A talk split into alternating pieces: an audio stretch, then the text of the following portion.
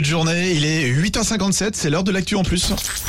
Alouette, l'actu en plus. L'actu en plus. Et c'est l'application de référence pour prendre rendez-vous chez un médecin ou un spécialiste. Doctolib veut limiter la charge mentale médicale des femmes. Selon les chiffres de la plateforme, 85% des rendez-vous pris pour des enfants sont effectués par des femmes. C'est énorme.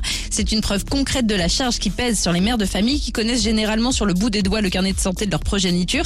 Doctolib veut lutter contre cette charge mentale médicale et pour équilibrer la balance, eh bien, elle a lancé deux nouvelles fonctions sur son application. La première, c'est le partage de comptes. Les deux parents auront accès aux rendez-vous de leurs enfants et pourront les modifier, annuler, etc.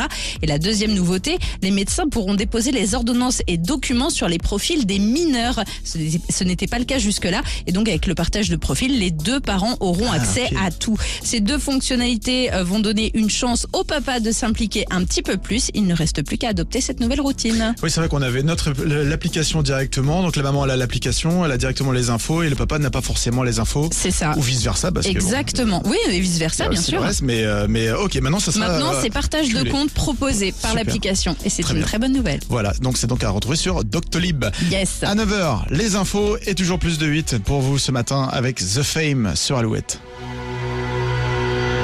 burnt lips when the wind blows. Black tint on the windows. I can't